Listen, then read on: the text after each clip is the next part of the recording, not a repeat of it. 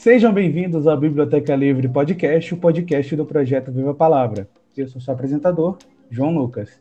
E neste episódio temos o prazer de receber Ayla Krulikowski, artesã autônoma, batuqueira e graduanda de Ciências Sociais na UES. Oi, Ayla, muito bom te ter aqui com a gente. Olá, gente. Bom dia, boa tarde, boa noite ou boa madrugada. Não sei qual é o horário que vocês estarão ouvindo este podcast. É um prazer estar aqui e para dar um pontapé né, no nosso bate-papo aqui, eu queria que tu falasse um pouco sobre a tua trajetória, onde surgiu o teu amor pelo bordado, né, pelo artesanato, como é que isso começou? Olha, quando eu vi essa pergunta, inclusive, fiquei pensando assim, se eu ia mentir e contar uma história fictícia, você iria dizer sobre os problemas reais, né, da nossa vida. Eu comecei a abordar e a fazer trabalhos manuais de um modo geral, porque eu precisava da grana, sabe? Então, no início, não tinha um direcionamento tão grande assim do que fazer. Eu aprendi a abordar. Essa pergunta é até é um pouco engraçada, porque eu não me recordo muito bem também como isso começou. A memória mais antiga que tenho é que eu estava no salão, que a minha mãe trabalhava na época, salão de beleza, num horário que era um pouco mais livre. Eu, ela, minha irmã mais velha e duas moças que eram colegas de trabalho da minha mãe. E lembro que minha irmã estava fazendo ponto cruz com essas duas mulheres. E não me recordo se eu estava fazendo. E em 2017 eu vi uma página no Instagram, é, lá em Belém, de uma moça que vendia é, quadros decorativos com desenhos em ponto cruz. Olhei e pensei, putz, eu sei fazer isso, eu acho que eu vou tentar fazer. E aí comprei o material e consegui fazer, assim, para minha surpresa, né? Ficou um pouco ruimzinho no início, mas com a prática a gente vai melhorando. Já tinha um dom ali, né? É, não sei, ó, não sei. É o tipo de memória infantil que surge, sabe, do nada na sua cabeça, em algum momento da sua vida, você se recorda e acha aquilo muito familiar, mas não sabe de onde é. E aí, esse lance, ah, de onde surgiu o amor, né? Eu acho que inicialmente aqui me recordo um pouco de um texto da Bell Hooks, na verdade, que é uma discussão sobre amor e necessidade, né? Eu acho que surgiu Sim. muito nesse contexto, assim. Eu gostava e tinha algumas demandas joviais, né? Juvenis, é, em 2017. e aí comecei a vender, comecei a ganhar uma graninha e depois fui aprimorando um pouco mais e fazendo coisas que de fato eu gostaria de fazer, para além de atender encomendas, né? de, enfim, estar presente no momento especial da vida das pessoas, etc. Marcar, né, as pessoas. Foi muito bom você receber um presente personalizado, né? E digo isso não somente fazendo merchan, né? Você sabe que alguém investiu um tempo ali, sabe? Fazendo um presente para você, eu acho isso muito fofo. Exatamente para você, né? Tipo, encomendado, pensado em você. Sim. E para dar continuidade na nossa conversa, eu queria te perguntar, Ayla, qual é a mensagem, assim, que tu busca passar por meio do, do teu artesanato, tua arte, Pensando no bordado de um modo geral, eu gosto muito de pensar nesse momento de construção, né? Do objeto a ser dado, do objeto a ser comprado, presenteado. Porque é um processo de escuta, né? Sobre as suas intenções, sobre o que você quer dizer para aquela pessoa que vai ser presenteada. Recentemente eu tenho feito alguns desenhos e aquarelas, inclusive vem aí, porque eu ainda não publiquei essas imagens nos, nos perfis, mas eu percebo que eu coloco muita verdade, sabe, no que eu faço. A minha vergonha em mostrar acho que também deriva disso, assim. Eu acho que todo mundo vai conseguir me ler num desenho, sabe? Porque todos os meus sentidos no papel são muito reais. E penso também que a minha condição, né? A minha, o meu lugar enquanto mulher negra também tá atravessado dentro desses processos, assim. Enfim, resumindo, eu sou uma grande boiolinha. Eu acho que todo mundo vai me ver ali porque eu sou muito verdadeira com o que eu sinto e não negligencio isso. E sinto que na minha arte sou muito presente. Ainda nesse mundo né, do artesanato, eu queria te perguntar qual foram as tuas maiores referências que tu encontrou assim na tua andança dentro desse tipo de arte. Quem te motivou mais? Pequenas empresas, grandes negócios. Eu, no início, quando eu comecei a fazer, meu Deus, eu sou muito pateta. Quando eu comecei a fazer essas coisas, eu não tinha muitas referências, assim. As imagens que eu tirava eram de sites que tinham gráficos de ponto cruz disponíveis, sabe? Na internet Sim. mesmo, no Google, nos Pinterests da vida. Depois de um tempo, eu fui conhecendo algumas pessoas nessa trajetória e hoje tenho referências assim de pessoas que me inspiram demais, que me dão muita vontade de continuar abordando quando vejo o trabalho dessas pessoas, sabe? Que são as meninas do Clube do Bordado, as pessoas, né, do Clube do Bordado, que é um clube a nível nacional. Também tem o Germano Santos, ele é cearense, ele é daqui, que borda no Canjere Bordados, a Mari Gomes e a Ana Paula, do Massapê Atelier. Eu acho que os trabalhos dessas pessoas, assim, são muito sinceros e são trabalhos que a gente consegue ver muita verdade, sabe? Eles me inspiram demais. Mas, inicialmente, eu fazia umas coisas, assim, muito aleatórias. Acredito que, como passatempo, eu recortava revista, fazia, fazia umas colagens, via pequenas empresas, grandes negócios, como fiz a piadinha, né? Acordava. Maravilhoso.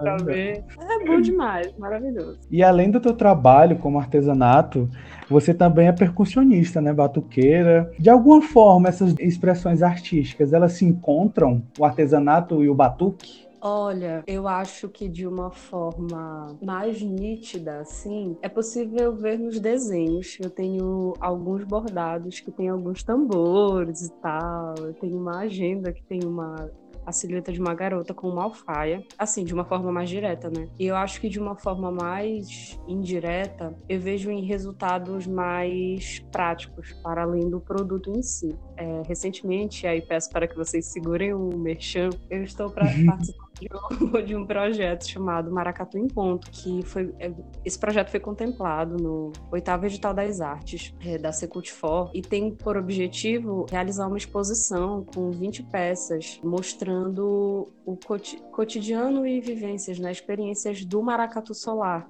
que foi o grupo de maracatu que eu entrei em contato assim que cheguei aqui em Fortaleza. Dentro desse projeto, a gente também vai propor oficinas é, no bairro aqui da Serrinha, né? Chamar os estudantes da Serrinha para dentro da UES, pelo menos era o objetivo inicial, assim, antes da pandemia. Agora tá tudo um pouco parado, assim, querendo ou não, né? Para essas pessoas também produzirem peças que vão fazer parte da exposição.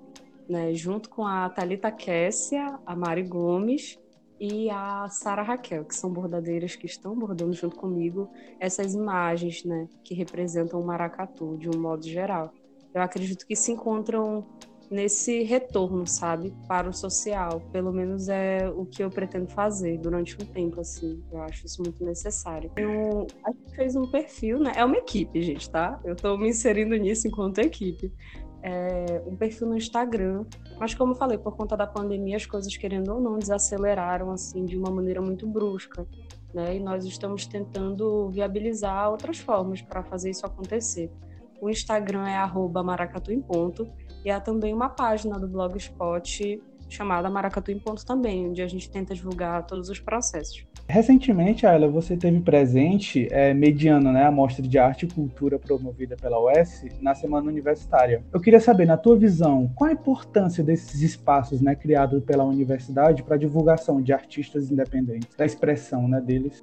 Olha, eu acho a iniciativa incrível, sabe? E agora vou dissertar sobre é, e fazer um agradecimento especial, inclusive à professora Michelle Andrade, né, que estava participando de todo esse processo, é, estava à frente de tudo isso, né, junto com uma pequena equipe. Eu acho muito importante porque nós somos multifacetados, né? Eu acredito que nós, enquanto indivíduos, não somente dentro da academia, fazemos muitas coisas, né? Nós somos muitos em um só. Então, quando a gente entra no ambiente universitário, a gente, querendo ou não, se prende a algumas regras estruturais que a academia, querendo ou não, nos pede para produzir nesse cenário, né? Eu sinto que isso surge como uma forma, um meio à parte, sabe? Para a gente relembrar quem a gente é o tempo todo, assim, do que a gente faz para além do contexto acadêmico. E ver que, querendo ou não, há pessoas, há professores e pessoas responsáveis acima da gente que têm esse nível de consciência, assim, dentro da universidade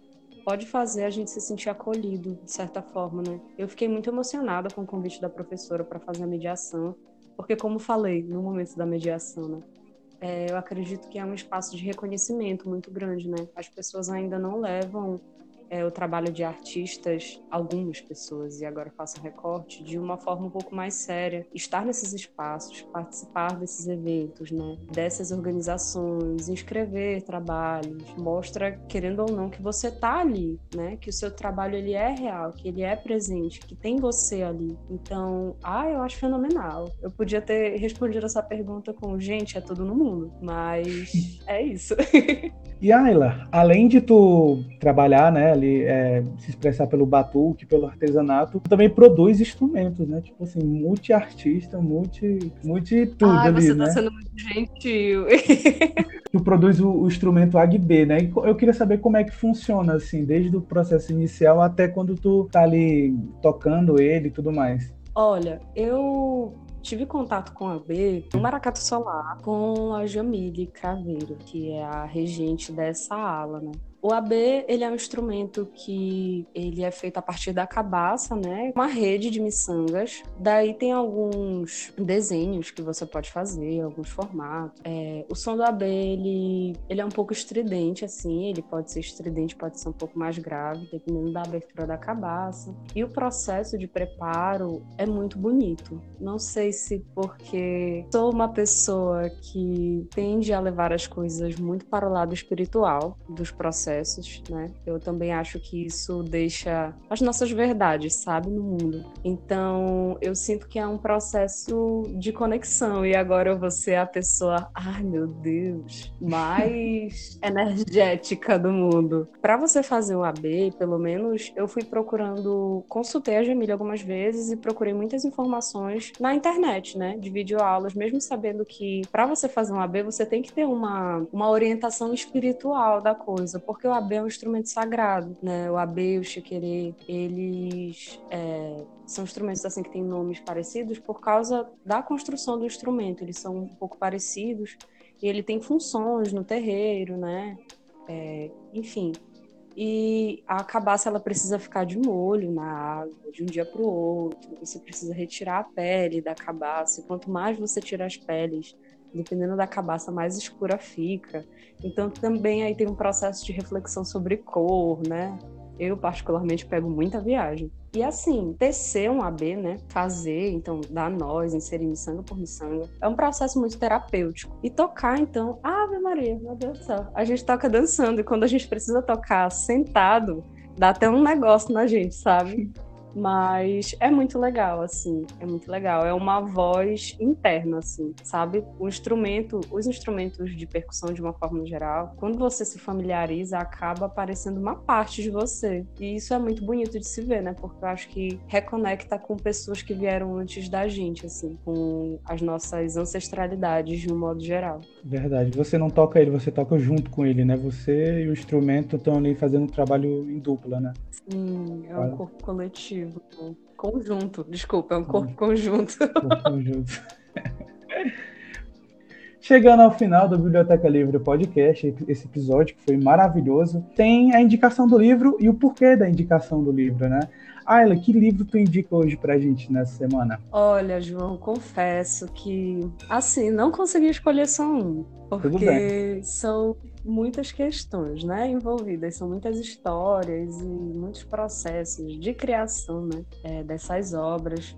Eu pensei em alguns. O primeiro é Amoras, do Emicida, né? Ele é uma história infantil, né? E é muito lindo, gente, esse livro. As ilustrações são muito fofas e eu acho que esse é o motivo suficiente, assim, sem contar a representatividade que há, né? E de como há uma, um novo processo, assim, de, eu vejo como um processo de reconstrução de histórias infantis, sabe? Sim. Pra gente dar maior visibilidade às nossas crianças negras na educação de um modo geral. E acho muito lindo, acho que é um livro muito importante, assim, para nós, enquanto pessoas adultas, ler e reconhecer a importância de obras assim, né? Nesse cenário de literatura infantil de um modo geral.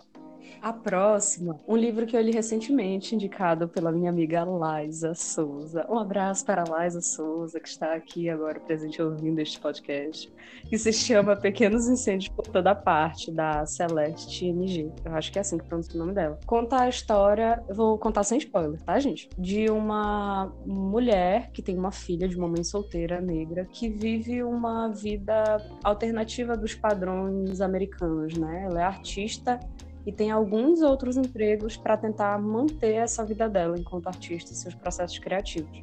Assim, chorei muito lendo esse livro e a história é muito inspiradora, sabe? A gente, eu particularmente olhei o início com muita dúvida, assim, fiquei, gente, isso é literatura, né? Isso é fantasia, porque numa vida real, a gente sabe que a gente é engolido, né? Pelas obrigações, mas é inspirador demais e mostra alguns processos para quem gosta de fotografia vai gostar muito desse livro. Quem gosta de arquitetura também, porque o livro é muito descritivo, né? Essa é a segunda recomendação.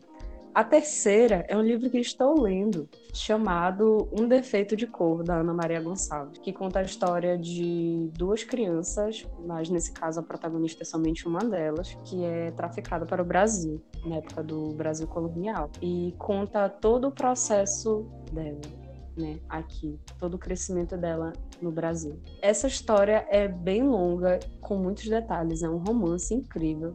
E assim, gente, quem for muito sensível, recomendo respirar bastante ao ler esse livro, assim. Que é um livro doloroso, mas é um livro que eu acho que é um livro que cura, sabe? Eu agora talvez eu esteja não longe de mim romantizar a história, né? Só para deixar mas você vai vendo processos e ela traz, a autora, ela traz muitas questões é, espirituais para o livro, né? E como já falei que sou uma pessoa ah, espiritualizada e tal, eu adorei o livro. Conta a história do, de orixás e de crônicas, né? Na África e tal, de países da África. E mostra as relações humanas de forma muito. Assim, é fictícia, mas tem um cunho de verdade, né? E o último, então, recomendação aqui que, ai, vindo na cabeça, momentos de inspiração, né? De, enfim, recontar a história ou contá-las como elas devem ser contadas. Penso na obra de Conceição Evaristo, de um modo geral, mas em particular o livro Olhos d'Água, que traz vários contos, né? Uma série de, de contos sobre pessoas negras e são histórias muito. São histórias reais, né? Então a gente tem que estar preparado para tudo também ao ler esse livro. Mas, novamente, são histórias que curam, que querendo ou não fortalecem a gente enquanto coletivo. Ayla, eu queria te agradecer muito, muito mesmo pela tua disponibilidade de estar aqui no podcast. E eu queria te perguntar também se tu quer agradecer alguém, se tu quer divulgar alguma coisa, algo assim, para poder divulgar e tudo mais. Se sinta livre para poder falar o que você quiser, divulgar o que você quiser. O espaço é seu aqui. Eu queria agradecer a professora Michele, em nome do GER e todos, todas as pessoas que fazem parte desse grupo é, de pesquisa na UES, me acolheram tão bem. Queria agradecer também a todo o pessoal do Maracatu Solar e do Casa Caiada, a todos os meus amigos e amigas que também me apoiam em absolutamente tudo que faço. Vocês são incríveis. E a você, pessoa que está ouvindo este podcast, nos dando audiência, né? reservando um pouquinho do seu tempo para nos ouvir falar. Gostaria de pedir licença agora para finalizar com o Itan que ouvi numa partilha com o grupo Casa Caiada, por meio da Nicole, que estava compartilhando alguns toques no HB para a gente.